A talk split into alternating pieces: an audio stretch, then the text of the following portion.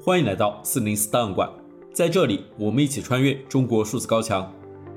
一月五日，微信公众号“枪稿 Z” 发表文章，我们的新年献词：别做奴才，当个刁民吧。主编子哥在文中写道：“二零二二年最令我难忘的事，是小区封控后和邻居一起去抗议维权。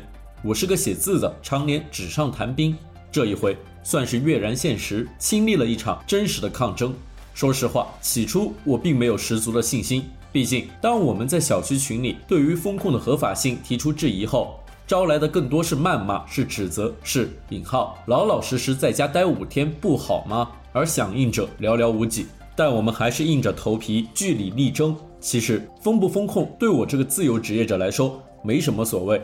别说是五天，就是十天、一个月不出门，对我也没影响。但道理不是这么算的。这是个事关自由的问题，出不出门得是我自己选的。总之，我们建起了维权群，开始只有四个人，大眼瞪小眼，不忘互相鼓励。没事的，人会多起来的。话虽如此，内心却很失落，觉得希望渺茫，但也和朋友约定，哪怕最后只有我们两个人，也要去争一争。好在事情后来有了转机，一个陌生微信加了我，原来小区里有另一拨人也在争取。于是两拨人凑到一起，又分头到各个楼群里拉人，最终维权群的人数超过了两百人。我们商量了策略，定好时间，很快开始行动。过程就不细说了。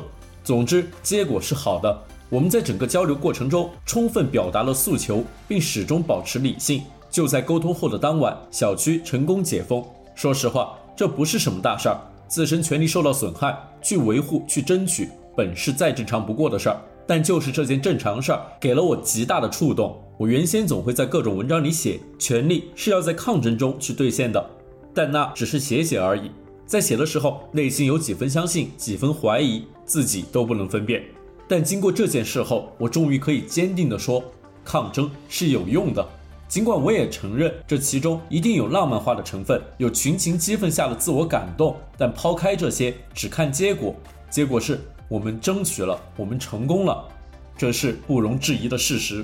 正如鲁道夫·冯耶林在其名作《为权利而斗争》中所写：“世界上的一切法都是经过斗争得来的。所有重要的法规，首先必须从其否定者手中夺取。不管是国民的权利，还是个人的权利，大凡一切权利的前提，就在于时刻都准备着去主张权利。如此，就不必再问这个世界还会变好吗？”当我们每个人都在乎自己的权利，去行动、去争取、去为每一件小事儿、大事儿斤斤计较、不懈抗争时，世界就已经在变好了，又何须多问？尽管中国的言论审查和舆论管控日趋严峻，国家对公民的监控也无处不在。但我们依然可以看到那些不服从的个体，顶着被删号、被约谈，甚至被监禁的风险，对不公义勇敢发出自己的声音。中国数字时代在四零四文库栏目中长期收录这些被当局审查机制删除的声音。我们选读的第二篇文章来自微信公众号“科学公园”发布文章：当疫情数据成了笑话，我们应该反思什么？作者在这篇文章中质疑当局发布的疫情数据。文中写道：十二月份，很多北京居民发现。在身边人阴阳尽阳的这十几天里，卫健委的公开数据中，北京的确诊病例却一直保持在三位数，多数时间在四百例上下。而过了几天，就有媒体报道，专家称北京已有约一千八百万人感染过新冠病毒。每天四百例，到底是从何一步跳跃到一千八百万的？没有人知道。而数据的失真，也造成了老百姓更愿意相信未经证实的各种小道消息。基层现实情况与政府公开数据严重不符的情况，被浙江省撕开了面纱，才得以纠偏。十二月二十五日的浙江省疫情防控发布会上，相关部门透露，在人口六千五百万的浙江，日新增感染人数已突破了一百万例。而根据卫健委的疫情通报，十二月二十三日，浙江省新增本土病例为三十例。终于，国家卫健委网站发布公告称，从即日起不再发布每日疫情信息，将由中国疾控中心发布相关疫情信息，供参考和研究使用。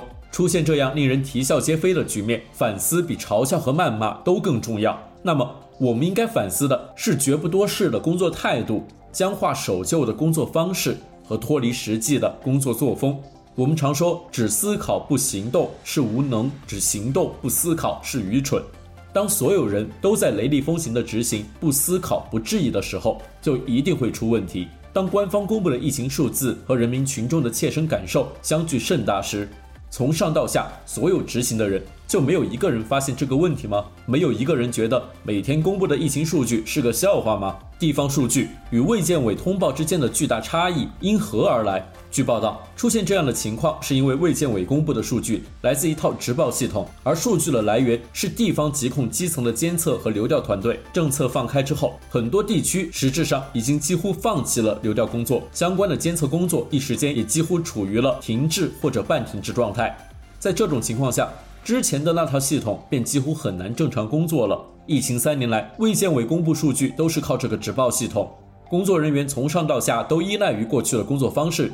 过去怎么报，现在还怎么报？哪怕现在的情况已经全然不同，但没有人提出要改变工作方式，那就照旧好了。当大多数人在被反复高烧和全身酸痛折磨的时候，媒体却在大唱抗疫成功的赞歌，所有人都目瞪口呆。专家的各种访谈，媒体的各种报道和老百姓的真实体会相差甚大，只能说明专家和媒体脱离了实际，脱离了群众。戏剧与影视评论杂志于二零一四年七月由中国戏剧出版社与南京大学文学院戏剧影视艺术系携手创办，迄今已经出版五十一期。南京大学戏剧影视艺术系负责本刊的全部编辑工作。然而，近日南京大学文学院戏剧影视艺术系的编辑们宣布集体退出。微信公众号“笑谈学术界”发布文章，由于无法做到说真话。这家知名人文杂志编辑部宣布集体退出。转述南大编辑部退出公告，公告中写道：九年前，我们发誓以现代化和说真话作为我们的办刊宗旨。倘不能坚持这六个字的宗旨，多一份戏剧影视艺术的杂志其实是没有多少意义的。所谓现代化，就是用人类走出中世纪，进入现代世纪以后的戏剧观念，评价和分析当代中外戏剧影视创作，像五四新文化运动。和上世纪八十年代思想解放运动那样，沟通中国戏剧影视与世界戏剧影视，推动中国戏剧影视汇入世界现代文明。所谓说真话，就是只说自己真正相信的话，不为权力或金钱说自己其实并不真心的话。九年来，我们一直不满意于自己的工作，一直感觉到力不从心，一直期盼着未来某一天，我们或许能够做得更好一些。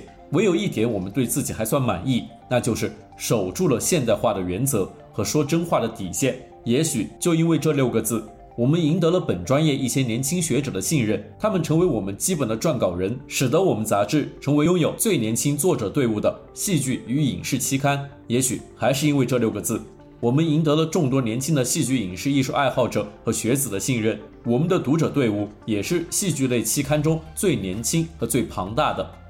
但是我们现在对我们的所谓宗旨，也就是这六个字，产生了深刻的困惑。我们失去了曾经的信心，需要停下脚步去再学习和再思考。我们主动向中国戏剧出版社提出了退出。以上是本期选读的三篇四零四文章，文章全文见中国数字时代网站。这些作品版权归原作者所有。中国数字时代仅对原作进行存档，以对抗中国的网络审查。中国数字时代 CDT 致力于记录和传播中文互联网上被审查的信息，以及人们与审查对抗的努力。欢迎大家通过电报 Telegram 平台项目投稿，为记录和对抗中国网络审查做出你的贡献。投稿地址请见本期播客的文字简介。阅读更多内容，请访问我们的网站 cdt.media。